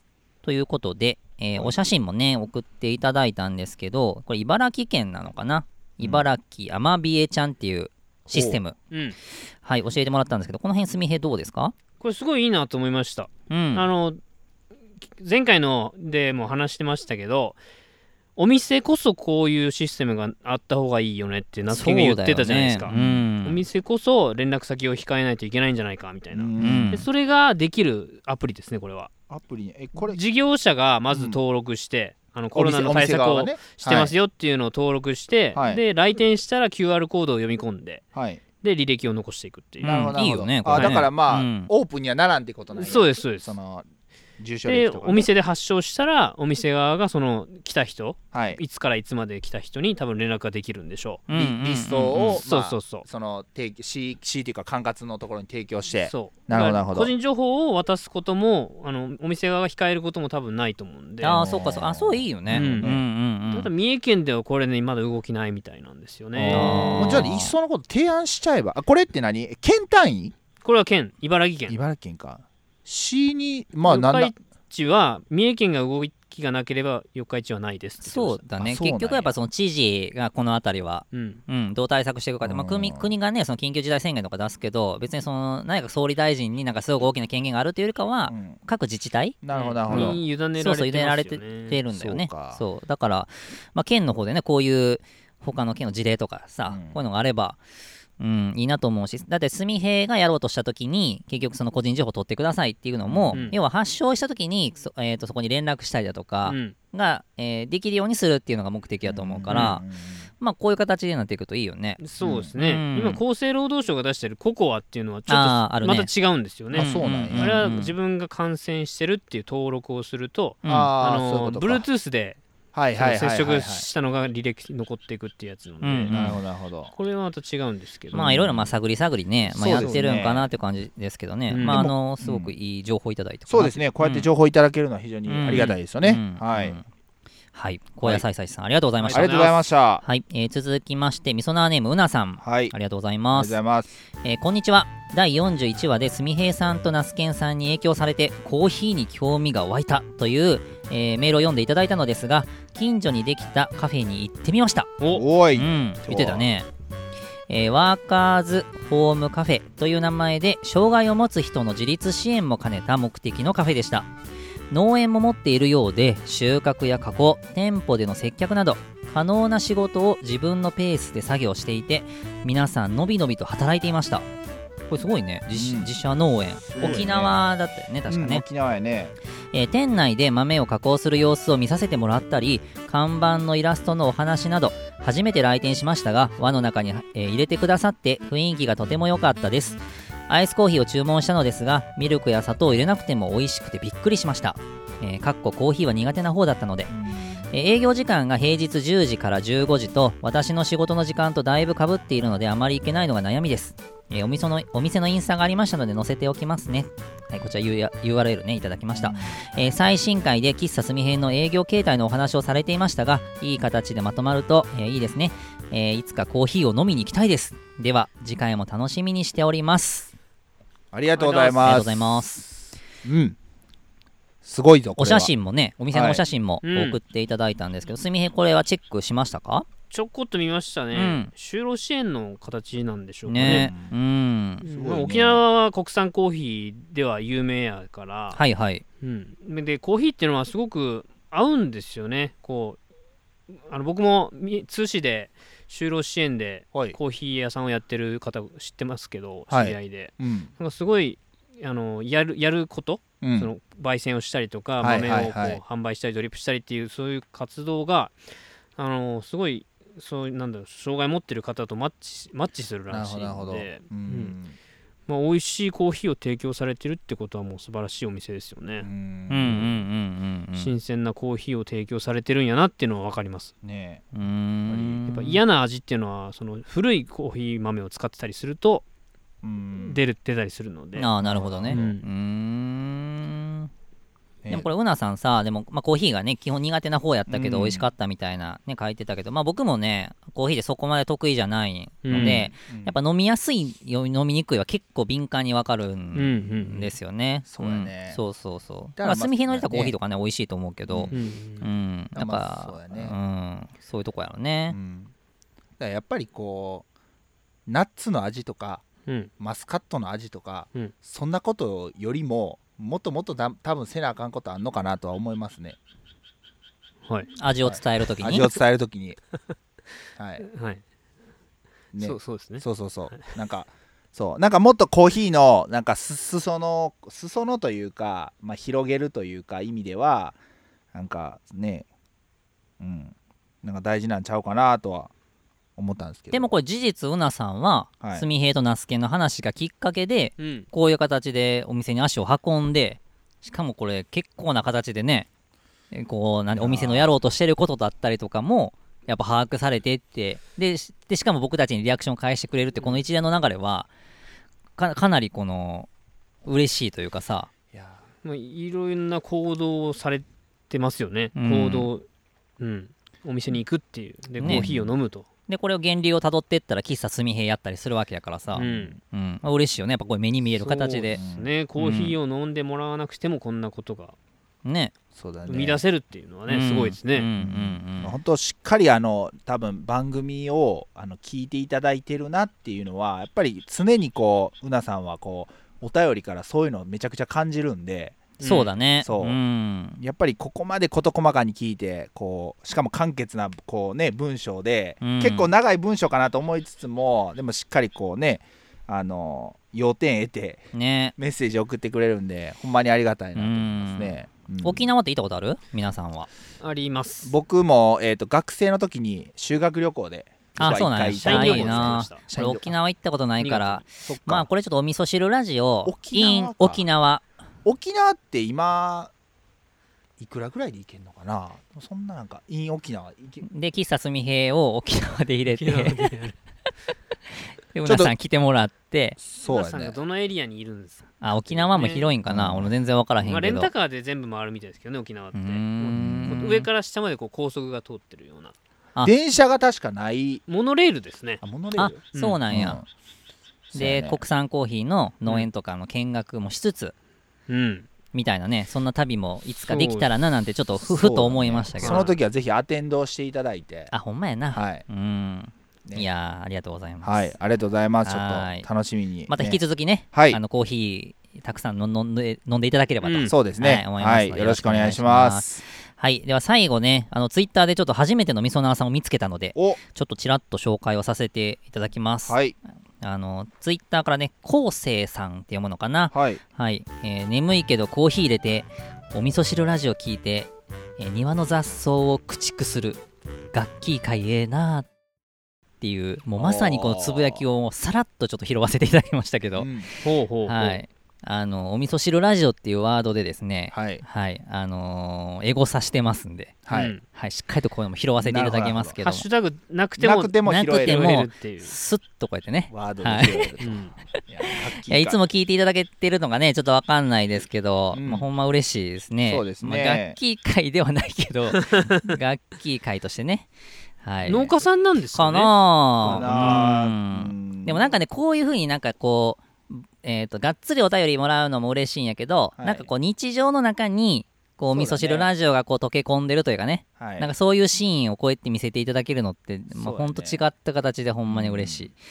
うーん。そうだね。なんか非常にリラックスした状態で聞いてくれてるのかなとは思うんですよね。そうそうはいそうそうそう。そう。めちゃくちゃ嬉しいですね。はい。はい。ね、あの前回か前々回かね、あのサイレントミソナーですっていう形で、初めてね、お便りいただいた方もいましたけど、はい。三重県、はい。三重県出身そうのうんうん。そうそうそうそう。女性。うん。はい。まあ、こういう形でね、あのお便りをお送るまでもないけど、ちらっとこうやって私も聞いてるよみたいな、はい。うん。教えてもらうと、ものすごい僕らも励みになりますので、ね。よかったらね、絡んでいただけたらはい。嬉しいです。はい。はい、というわけで今回のお便りは、えー以上でした。ありがとうございました。ねお待ちしてます。はい。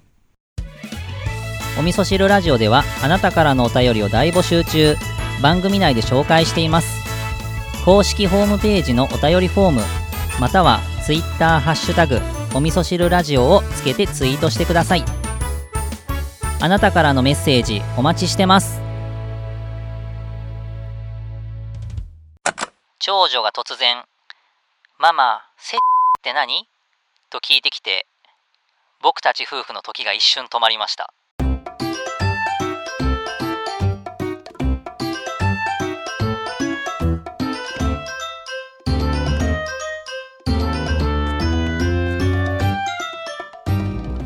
はいではそろそろエンディングでございます。はい。今日はね僕の、えーとうん。ブルームキュウリの、まあ、話をさせていただいたんですけど、はい。あのーまあ僕がねその、まあ、キュウリをどういう形でまあ独自化していくんかみたいな、んまあ、話の内容だったんですけど、まあ、僕個人としてどこを目指していくんかみたいなところもちょっとまあ合わせて見直しをしててね。うん。もともと僕そのキュウリ農家になるときに、まあ、ものすごくやっぱ閉鎖的な業界で、うん。まあ、生産者と消費者の壁を、まあ、壊したいみたいなね、うん。そういうきっかけを作りたいと、まあ、今もその気持ちは変わらないし、うん。まあ、それをテーマにはしてるんだけど、その時にね、一緒にね、世界で最も影響力のある農家になるって掲げてたんですよ。おそうやったね。うん。うん。で、最近僕あんま言わんくなってるんですけど、あの、その時なんでそれを言ったかっていうと、別に僕有名になりたいとかそういうわけではなくて、あのーただ人気が欲しいとかそういうことではなくて、その自分が生産者と消費者の壁を壊すためには、やっぱ自分に影響力があればあるほど、やっぱそこの壁をぶち壊しやすくなるから、まあ、手段としてそこを目指してたんですね。なるほどなるほど。なんだけど、まあ、2年3年やってきて、で自分以外にも、まあ、すごく熱い思いを持ってね活動されてる農家さんだったりすでにすごく影響力のもあって、えーやられてる農家さんだったりとかまあいろいろこう見てきて特にこの1年1年半ぐらいすごくそれをやっぱ感じた時に、なんか自分がその、えー、と一番影響力を持ちたいんだみたいなものを掲げて活動するとこがちょっともやっとしてきたんですね。ううん。ん、あの、まあ、すでにやっぱそういう人いらっしゃるし、まあ、僕がそこをなんか変にやあの掲げちゃうとそれこそさっきの話でちょっと敵対しちゃうというか、なんかこう、あのー違う形で伝わりやすいかなと思って、なのでちょっとそれは言わなくなったんだけどだからその代わりになるものを、まあなんかないんかな、みたいな、うん。もう喋っあの考えてて、で、あの前半にね、その話をしたブルームキュウリなんかのこう発想が生まれた時に、あ、じゃあ、こう、まあ僕自身も何かやっぱりこう、やっぱ楽しんで仕事もしたいし、えー自分がやることがなんかこう結果として目に見える形で明確なやっぱゴールがあった方がやりやすいってなるから今ちょっとね考えとるんはじゃあ世界で一番有名なキュウリブランド、うん。えー世界で一番有名なキュウリ。うん。例えばシナイカキュウリなのか霜降りキュウリなんか分からへんけどなんかそういうもののポジションを取りに行くのはちょっとおもろいかなみたいな。るほど。なのは思ってます。ううんんだからまあ自分自身がまあ結果的にそれを僕が作ってるっていうのは別に後付けで分かればいいし、それを掘り返した時にこういうストーリーがあるとかね、こういう思いがあるっていうのはあの後で伝わればいいなと思っているんで、うん。うん。まあ、あのキュウリって品種めちゃくちゃあるし、うん。生産者さんもたくさんいるんだけど、やっぱなかなか知られていないし、だったらそこに僕っていう人間を最初はもうガーンっていこうと思ったんだけどじゃなくてもう単純に一人歩きするようなキュウリのブランド、キュウリといえばなんとかみたいな、お米といったらコシヒカリみたいな感じ。のなんかブランドを作るっていうところを一つの目標にしたらおもろいかなみたいなのは考えてます。固有名詞やね。そうそうそうそう。代名詞うん。というかね。ううんん。うんなんかそれがもしできたらおもろいかなみたいなのは、うん、なるほど。考えてるかなっていう。うんいいっすね。ちょっと本当にどういう風な動きを見せていくのか。まあねどう転ぶか分からへんけど、うん。うん。楽しみですうねん。まあでも今日ねちょっと、あの改めてこう2人に伝えれて、うん。うん。あのまあ、手応えというか、はい。うん。まあ、結構やっぱいい感じでいきそうだなって思ってるんで、はい、ちょっと頑張っていきますね。はい、はい。ぜひ頑張ってうん。いきましょう、うん。はい。ね。まあ最後にはい。はい。お知らせ。いはい。いですか？はい、お願いしまはい。す。お願いします。はい。お味噌汁ラジオで、まあ、番組の公式のツイッターもやってるんですけども、はい。はい。パーソナリティの3人うん。しなやんなすけんすみへいの、もあのツイッターアカウントありますんで、うん。まあ、ぜひフォローお願いします。お願いします。というところと、はい。えー収録後のアフタートークを番組の公式 LINE で配信おしています、うん。していきます、はい。これから。うん登録は番組公式のツイッターアカウントに記載してます。うん。であとはおみそ汁ラジオの公式ホームページ、はい。はい。そこからぜひ我こそはみそなやという方はぜひはい登録をしてもらいたいと。お願いします。いうところと、あと、うナスケンが毎回毎回描いてくれてるイラストが毎週更新されてるんですけどもはい。うん。それが番組のホームページにこうイラスト集みたいな感じでね、うんうん。載ってますんで、はい。そちらもぜひ見てほしいなと思います、うん。まあ、そんなお知らせでした。はい、はい。はいありがとうございます。はい。まあ、じゃあお知らせもバッチリ決まったところで、はい。えー今日はこの辺りで終わりたいと思います。それでは、手を合わせましょう。ごごちそうさまでした